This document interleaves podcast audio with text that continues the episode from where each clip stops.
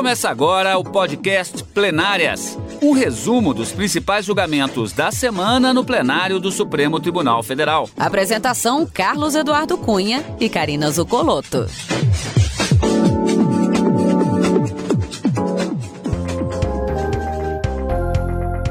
Hoje com os principais momentos das sessões dos dias 6 e 7 de abril de 2022. Karina, estamos em pleno período da chamada pauta ambiental, também estão chamando de pauta verde. Sete processos originalmente que eh, foram marcados para debater questões relacionadas às mudanças climáticas particularmente floresta amazônica é um tema central nisso. E nós tivemos, no início, na semana passada, vimos no direto do plenário, aqui no Plenárias, dois processos tratando da floresta amazônica, da questão do desmatamento houve a interrupção do julgamento, mas já com o voto da ministra relatora Carmen Lúcia, marcando um dos destaques desta semana no plenário. É, exatamente, Cadu, os dois julgamentos que já contam com três sessões plenárias inteiras sobre esse tema, desmatamento da Amazônia, e uma proteção insuficiente do governo federal ao combate a essa questão do desmatamento, foi o grande tema e o voto da ministra Carmen Lúcia, como você disse, finalizado essa semana, entendendo que sim, há uma omissão inconstitucional em relação ao tratamento dessa matéria, principalmente frente a tratados internacionais com os quais o Brasil se comprometeu a cumprir, além também de violações da própria Constituição. O meio ambiente, segundo a ministra Carmen Lúcia, está é, vinculado diretamente à dignidade da pessoa humana e não pode ficar desprotegido ou ter uma proteção insuficiente, e essa foi a tônica do seu voto. Ela passa por, como a gente viu, não é, Cadu? São vários pontos que ela traz e diz que durante todo o processo isso foi comprovado pelos documentos e acaba julgando procedente as duas ações que estavam em andamento, a DPF e a ação direta de inconstitucionalidade por omissão. Então, logo o voto da ministra Carmen Lúcia foi finalizado na sessão da quarta-feira, o julgamento foi suspenso em razão de um pedido de vista do ministro André Mendonça. E na quinta-feira, no dia 7 de abril, foi chamado a julgamento uma outra arguição de descumprimento de preceito fundamental que questiona um decreto de 2020 do presidente da República que de acordo com o argumento trazido, teria excluído da participação do Conselho Deliberativo do Fundo Nacional do Meio Ambiente a participação popular de cidadãos neste Conselho Deliberativo. E o argumento é que isso deveria ser declarado inconstitucional por violação de diversos princípios e direitos fundamentais da Constituição. A ministra Carmen também já proferiu seu voto, num, num voto um pouco mais rápido, não é, Cadu, que a gente viu, e, e julgava procedente essa ação, inclusive recebendo o aditamento da petição inicial que, faz, que, que pedia para que fosse incluído outros dois decretos sobre o mesmo tema, para que eles fossem declarados inconstitucionais também, e a ministra julgou procedente a ação, inclusive recebendo esses aditamentos. Houve uma pequena divergência do ministro André Mendonça, mas ao final ele julga procedente a ação também. A gente vai explicar isso no programa. Ministro Nunes Marques abre divergência. Com a ministra Carmen já votaram o ministro Alexandre de Moraes e o ministro Ricardo Lewandowski, então um julgamento um pouco mais célere sobre a questão dessa participação popular no Conselho Deliberativo. Mas, como você disse, a princípio eram sete ações para julgamento, nós estamos apenas na terceira. E o ministro Luiz Fux disse na sessão de sexta-feira, de quinta-feira, que essa pauta deve ser esgotada para tão somente depois o tema ser modificado. Mas com a certeza que no dia 20 de abril agora já tem uma pauta prévia é, é, determinada. Haverá então uma interrupção nessa discussão da pauta sobre o meio ambiente, mas que meio ambiente é o foco e a prioridade no Supremo Tribunal Federal até que essas sete ações sejam julgadas aqui. Inclusive porque nesse período agora, Karina, nós temos é, é uma espécie de pausa por conta dos feriados. Semana Santa, na, na, na, semana que se sucede agora, e na outra semana, como você disse, sessão no dia 20, dia 21 é feriado. Então, já com uma pauta que será é, é, pelo que eu me lembro, o ministro Luiz Fux disse, inclusive, que haveria a inclusão ainda da questão da pauta ambiental, mas há um processo prioritário que provavelmente vai tomar a maior parte do tempo da sessão daquele dia. Mas na outra semana volta tudo ao ritmo normal, não haverá feriado depois, portanto, e aí nós teremos a continuação desta pauta ambiental, você acompanhando tudo aqui pela TV Justiça. E agora a gente vai conferir, antes de voltarmos às sessões presenciais desta semana, nós vamos ver qual, é, qual foi o destaque que nós temos hoje para você no chamado plenário virtual. Plenário virtual. O Supremo Tribunal Federal decidiu, em plenário virtual, que servidores públicos do Distrito Federal não podem substituir trabalhadores de empresa privada que estejam em greve. Os ministros, por unanimidade, mantiveram o dispositivo da Lei Orgânica do Distrito Federal que proíbe essa prática. A reportagem é de Aline Barcelos. Na ação, o governo do Distrito Federal alegou que a norma da lei orgânica teria invadido competência privativa do governador para propor leis sobre organização administrativa. Mas o relator do caso, o ministro Nunes Marques, explicou que não é vedado às casas legislativas criar regras gerais de funcionamento da administração pública, desde que se respeite a Constituição e as demais leis. O ministro Nunes Marques ressaltou ainda que as atribuições dos servidores públicos são estabelecidas por meio de lei e dizem respeito à prestação de serviço para o Estado. Por isso, sua atuação em atividade privada caracteriza desvio de função. Todos os demais ministros acompanharam o relator. E agora vamos para os destaques do chamado plenário presencial. Meio ambiente é o grande tema de uma série de julgamentos que estão acontecendo no plenário do Supremo Tribunal Federal. Já dissemos, é uma pauta de sete processos chamada de pauta verde, que foi elaborada em uma maratona iniciada na semana anterior. Dois processos foram chamados para a decisão dos ministros duas ações ambientais que envolvem o combate ao desmatamento na Amazônia. Nós vamos rever esse ciclo dessa fase de julgamentos, já que foi interrompido por um pedido de vista, e vamos voltar à semana anterior, no julgamento que teve início na quarta-feira, dia 30 de março, chegando aos acontecimentos desta semana. Marta Ferreira acompanhou. O Plano de Ação para Prevenção e Controle do Desmatamento na Amazônia Legal foi criado em 2004 e tem como objetivo reduzir de forma contínua o desmatamento e criar as condições de transição para o modelo de desenvolvimento sustentável na Amazônia Legal. O plano foi estruturado para enfrentar as causas do desmatamento de forma abrangente, integrada e intensiva, tendo ações articuladas em torno de três eixos temáticos: ordenamento fundiário e territorial, monitoramento e controle ambiental e fomento às atividades produtivas sustentáveis. Em novembro de 2020, sete partidos entraram com ação no Supremo para que a Corte determine à União e aos órgãos e entidades federais competentes que executem de maneira efetiva o Plano de Ação para a Prevenção e Controle do Desmatamento na Amazônia. Os partidos requerem até 2021 a redução efetiva dos índices de desmatamento na Amazônia Legal e em terras indígenas e unidades de conservação, conforme dados oficiais disponibilizados pelo Instituto Nacional de Pesquisas Espaciais. Eles apontam graves e irreparáveis lesões a preceitos fundamentais, decorrentes de atos da União e dos órgãos públicos federais que impedem a execução de medidas previstas no plano. Um dos argumentos é que, apesar do aumento de 34% nas taxas de desmatamento em 2019 e de estimados outros 34% em 2020, verifica-se queda no número de autuações nesse período. Segundo eles, em 2019, o Ibama autuou 31% menos do que em 2018. Em 2020, a queda é ainda maior, de 43%.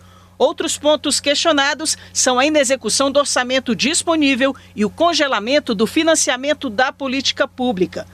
Logo no início da sessão do julgamento conjunto da DPF e da ADO sobre o mesmo tema, a relatora do caso, ministra Carmen Lúcia, na leitura do relatório, fez algumas observações. Com relação ao meio ambiente, especificamente, as instituições são destruídas por dentro, como cupim sem que se mostre exatamente o que se passa.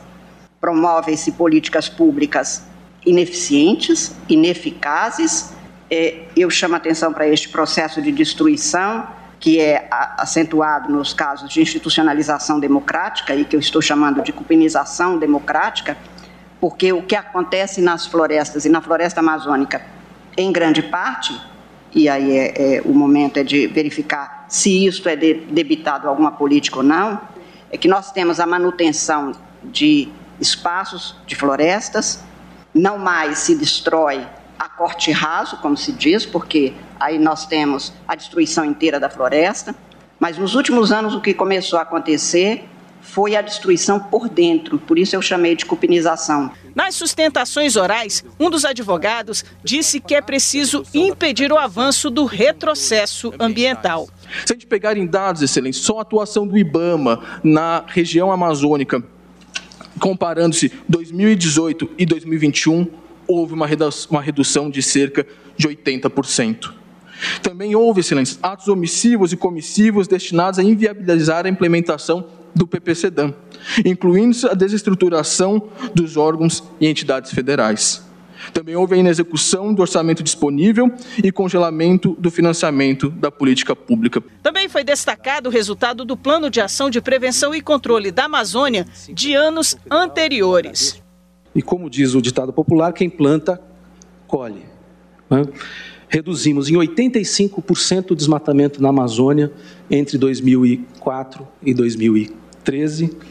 Isso, na média, significa algo em torno de 20 bilhões de árvores que deixaram de ser derrubadas ao longo desse período. E assim, para dar mais algumas dimensões, uma árvore é, emana, é, bombeia para a atmosfera entre 500 e 1.000 litros por dia. Nós estamos falando de 7 trilhões de litros de água por dia que a floresta, essa floresta que deixou de cair, é, emanou para a atmosfera. Se a gente puser isso em números de carbono, 5 bilhões de toneladas de carbono deixaram de ser emitidas na atmosfera, e isso foi a maior contribuição histórica de um país para toda a implementação da Convenção de Mudanças Climáticas no período. O advogado-geral da União apresentou dados de operações na região feitas pelo governo federal. Trago aqui rapidamente alguns dados significativos também dessa Operação Verde Brasil. Entre outros resultados, gerou 337 prisões, apreensão de 751 quilos de drogas de entorpecentes, apreensão de 506.136 metros cúbicos de madeira ilegalmente extraída, 412 tratores, 1.137 máquinas de mineração e serraria, 2.149 embarcações, 20 aeronaves apreendidas, 374 balsas e acessórios de garimpo, além da aplicação de 5.483 termos de infração, que geraram um montante aproximado de 3,4 bilhões de reais somente em sanções no âmbito desta operação. Depois, a sessão foi suspensa e será retomada nessa quinta-feira. Na sessão da quinta-feira, dia 31 de março, estamos na semana anterior, o plenário do Supremo Tribunal Federal voltou a julgar as ações contra o desmatamento na Amazônia. Só para lembrar, como vimos na reportagem anterior, o primeiro dia, dia 30 de março, foi marcado pela apresentação do relatório da ministra Carmen Lúcia e, em seguida, uma parte das sustentações orais da tribuna do plenário. A retomada na sessão do dia 31 de março, a gente já vem para a sessão do dia 6, daqui a pouquinho. Ela foi é, a partir da sustentação oral do Procurador-Geral da República e, em seguida, a esperada apresentação da primeira parte do voto da relatora, ministra Carmen Lúcia. Reportagem de Marta Ferreira. Na retomada do julgamento, o Procurador-Geral da República, Augusto Aras, se manifestou contra as ações. Nas ações ora postas a exame, não me parece estar evidenciada a violação ao sistema constitucional.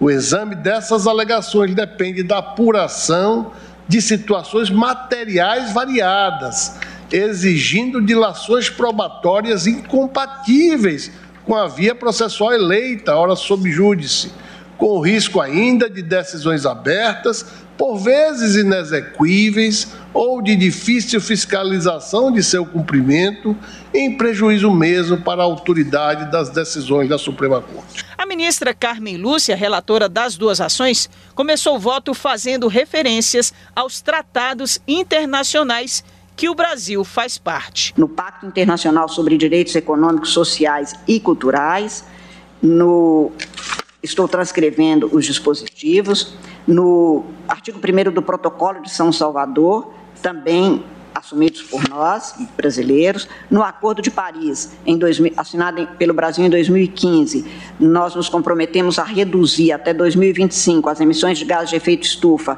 em até 37%, comparados aos níveis de 2005. e estendendo essa meta para 43% agora até 2030. Essas metas foram assumidas para aumentar o uso de fontes alternativas de energia, aumentar a participação de bioenergias sustentáveis na matriz energética brasileira para 18% até 2030, utilizar tecnologias limpas nas indústrias, melhorar a infraestrutura dos transportes, diminuir o desmatamento, que é o tema específico aqui, restaurar e reflorestar até 12 milhões de hectares. Também destacou no voto que não se pode haver retrocessos na legislação. O princípio da proibição de retrocesso relaciona-se às obrigações constitucionais e internacionais de assegurar um nível progressivo de melhoria das condições do meio ambiente. Não se permite recuar, não se permite retroceder, o que não significa que vá ser imutável a legislação, apenas que legislação, governos não podem alterar o que é a garantia de uma progressividade protetiva e, de preservação das condições ambientais, no caso brasileiro das florestas. Assim é, porque a Constituição assim quer e porque as próprias condições que levaram ao ajuste aos tratados internacionais, à cooperação internacional com os quais nós concordamos, levam-nos levam exatamente à necessidade de também fazer a nossa parte no plano local, no plano transnacional, no plano global. Carmen Lúcia ainda afirmou que a existência de medidas de cupinização democrática corroem as instituições. Porque o que são esses cupins? O cupim do autoritarismo, o cupim do populismo, o cupim de interesses pessoais, o cupim da ineficiência administrativa, tudo isso junto a construir um quadro que faz com que não se tenha o cumprimento objetivo garantido de conteúdo da matéria constitucional devidamente assegurada. E é, eu, eu, faço a menção, no, no, meu voto, de uma citação de Michel Prier, que diz que salvaguardar o que já foi adquirido em matéria ambiental não é uma volta ao passado, é uma garantia de futuro. Na segunda parte da sessão, a ministra Carmen Lúcia retomou o voto. Ela trouxe dados sobre o desmatamento também destacou a mudança do modus operandi de quem devasta a floresta. Disse que desde 2013 vem se abandonando os tratores e os grandes acampamentos. Os dados do INPE trazidos aos autos demonstram que entre 2009 e 2018 a média de desmatamento em áreas protegidas foi de 1.091,6 km por ano e em 2000, de 2019 e 2020, chegou-se à média de 1.948,8 quilômetros quadrados por ano. O, é este quadro, portanto, de desmatamento que se acentua com a possibilidade maior da ecocriminalidade, que não envolve só crimes ambientais, como eu lembrei ontem, mas crimes tributários, crimes financeiros, crimes contra direitos humanos, como se dá com estes trabalhadores escravizados de alguma forma, que é apresentado e que é o objeto dos questionamentos desdobrados na argumentação trazida nesses dois processos. Depois, a sessão foi suspensa. A conclusão do voto será feita na próxima semana. O voto da relatora, como vimos, iniciado no dia 31 de março, concluído na sessão do dia 6 de abril. Marta Ferreira. Na retomada do julgamento, a ministra Carmen Lúcia apresentou um vídeo mostrando a degradação da floresta. Hoje já são 20% da área original da floresta destruídos. A ministra Carmen Lúcia afirmou que, de fato, há uma redução significativa da fiscalização e do controle do desmatamento na Amazônia como foi apontado pelos autores das ações. O que se tem é a aparência de algo que não se volta ao cumprimento dos objetivos de eficiência administrativa fiscalizatória, constituindo o que eu estou chamando de um engodo administrativo e que o Guterres chamou de um descumprimento de tarefas. E, mencionei antes, o estado teatral em matéria ambiental. Faça de conta que faz algo e, como de forma extremamente contundente, disse o secretário-geral da ONU, é mentira. Portanto, é fundamental observar os, os, resultados atingidos nas operações de fiscalização e não apenas a quantidade de operações realizadas, porque elas não refletem o trabalho com vistas ao que se põe e que se pode comprovar documentalmente. A relatora também ressaltou que não está havendo um plano cumpridor da Constituição. Compete a este Supremo Tribunal Federal, é seu dever assegurar o cumprimento da ordem constitucional com a observância do princípio constitucional da prevenção para a preservação do meio ambiente ecologicamente equilibrado e a proibição do retrocesso ambiental, do retrocesso de direitos fundamentais, enfim, do retrocesso democrático.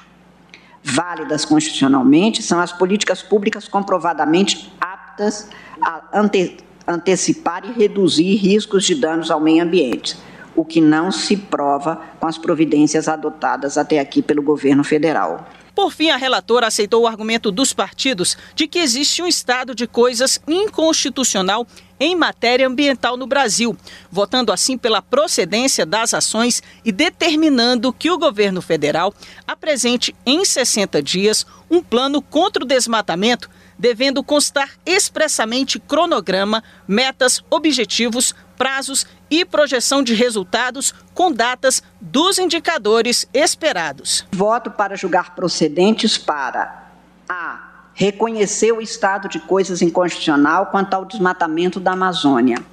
B. Determinar que a a União e os órgãos e entidades federais competentes, IBAMA, ICMBio, FUNAIS, e outras indicadas pelo Poder Executivo Federal, dentro de suas respectivas competências legais, formulem e apresentem um plano de execução efetiva e satisfatória do PPCDAN ou de outros que estejam vigentes, especificando as medidas adotadas para a retomada de efetivas providências de fiscalização, controle das atividades para a proteção ambiental da floresta amazônica, resguardo dos direitos dos indígenas e de outros povos habitantes das áreas protegidas, unidades de conservação e terras indígenas, para o combate de crimes praticados no ecossistema e outras providências comprovadas e objetivamente previstas no plano, em níveis suficientes e comprovados para a coibição do desmatamento na Amazônia legal e de práticas de crimes ambientais ou a eles conexos. O julgamento foi suspenso depois do pedido de vista do ministro André Mendonça. Pedido de vista do ministro André Mendonça interrompeu este julgamento, mas não interrompeu a pauta verde do plenário. Cinco processos ainda estão na mira dos ministros. Na sessão do dia 7 de abril, dia seguinte, o STF começou a julgar a ação que questiona decreto que alterou a composição do Conselho Deliberativo do Fundo Nacional do Meio Ambiente. Continuamos com Marta Ferreira. O Fundo Nacional do Meio Ambiente foi criado em 1989 e é administrado pelo Ministério do Meio Ambiente. Ele financia projetos que visem ao uso racional e sustentável de recursos naturais. Quem seleciona os projetos que receberão os recursos é o Conselho Deliberativo. Até fevereiro de 2000, esse conselho era composto por 17 representantes, nove de organizações governamentais e oito da sociedade civil. Mas o decreto presidencial 10.224 desse mesmo ano promoveu alterações na composição do Conselho, que passou a ter seis integrantes. Agora, o colegiado é composto apenas por membros do governo, o ministro do Meio Ambiente, que o presidirá, e representantes da Casa Civil da Presidência da República, dos Ministérios da Economia e do Meio Ambiente do IBAMA e do Instituto Chico Mendes. A Rede Sustentabilidade então recorreu ao Supremo Tribunal Federal questionando essa mudança, sob a alegação de que ela eliminou a participação de representantes da sociedade civil. Para o partido, a alteração afeta o princípio da participação popular direta na elaboração de políticas públicas de proteção ao meio ambiente previsto no texto constitucional. O caso, então, foi para julgamento do plenário. O advogado da Rede Sustentabilidade explicou que, ao restringir substancialmente o espaço de representação e participação da sociedade civil nas decisões sobre políticas ambientais, o decreto reduz a proteção normativa do direito ao meio ambiente, o que seria uma ofensa ao princípio da vedação do retrocesso institucional. Isso excluiu totalmente a sociedade civil é, desse órgão.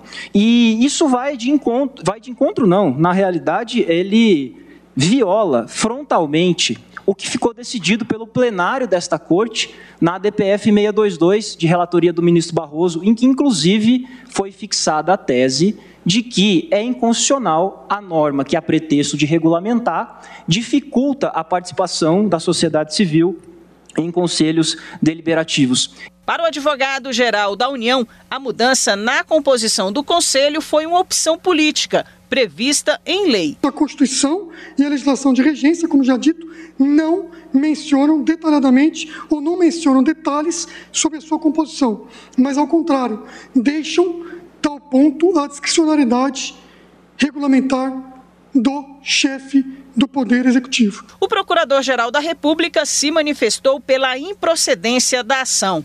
O decreto questionado de 2020 insere-se no contexto da reorganização administrativa e isso e suas alterações promovidas na composição do Conselho Deliberativo situam-se dentro da margem de discricionariedade do chefe do Poder Executivo. A relatora do processo é a ministra Carmen Lúcia. Ela reconheceu que o decreto afronta ao princípio da proibição do retrocesso constitucional em matéria ambiental. No artigo 225 da Constituição, que se dispõe sobre o meio ambiente ecologicamente equilibrado, se transcreve-se ser bem de uso comum do povo e essencial à sadia qualidade de vida e a sua defesa e preservação há de ser atendida pelo poder público e pela coletividade Ora, só se tem responsabilidade desta coletividade na medida em que ela pode participar da formulação, execução e controle das políticas públicas ambientais.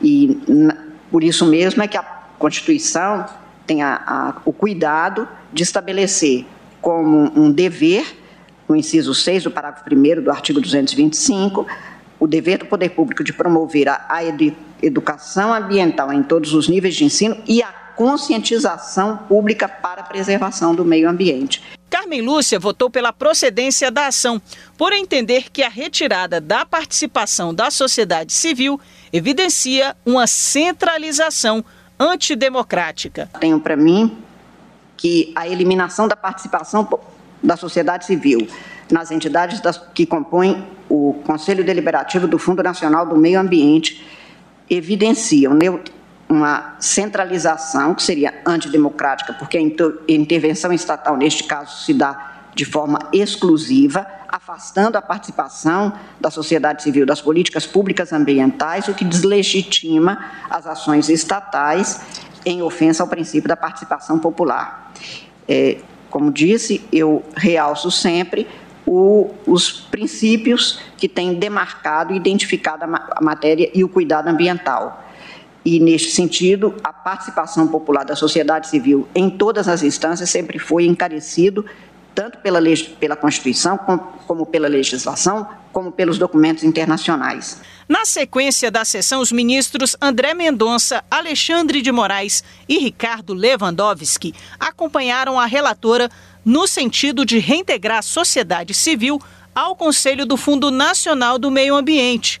O ministro Nunes Marques abriu divergência depois, o julgamento foi suspenso. E a continuação deste julgamento e da pauta verde você continua acompanhando aqui na Rádio Justiça. Mas, Karina, depois da Semana Santa. É, exatamente, Cadu. Depois da Semana Santa, no dia 20, já tem pauta dirigida divulgada no site do Supremo Tribunal Federal e você acompanha todos esses julgamentos com a gente aqui no Direto do Plenário na quarta-feira. E nesse final de semana, o nosso encontro é aqui no Plenárias. E você acompanha o Plenárias aqui na Rádio Justiça e também pelo YouTube. Obrigado pela companhia. Você acompanhou o podcast Plenárias, um resumo dos principais julgamentos da semana no plenário do Supremo Tribunal Federal. Apresentação: Carlos Eduardo Cunha e Karina Zucolotto.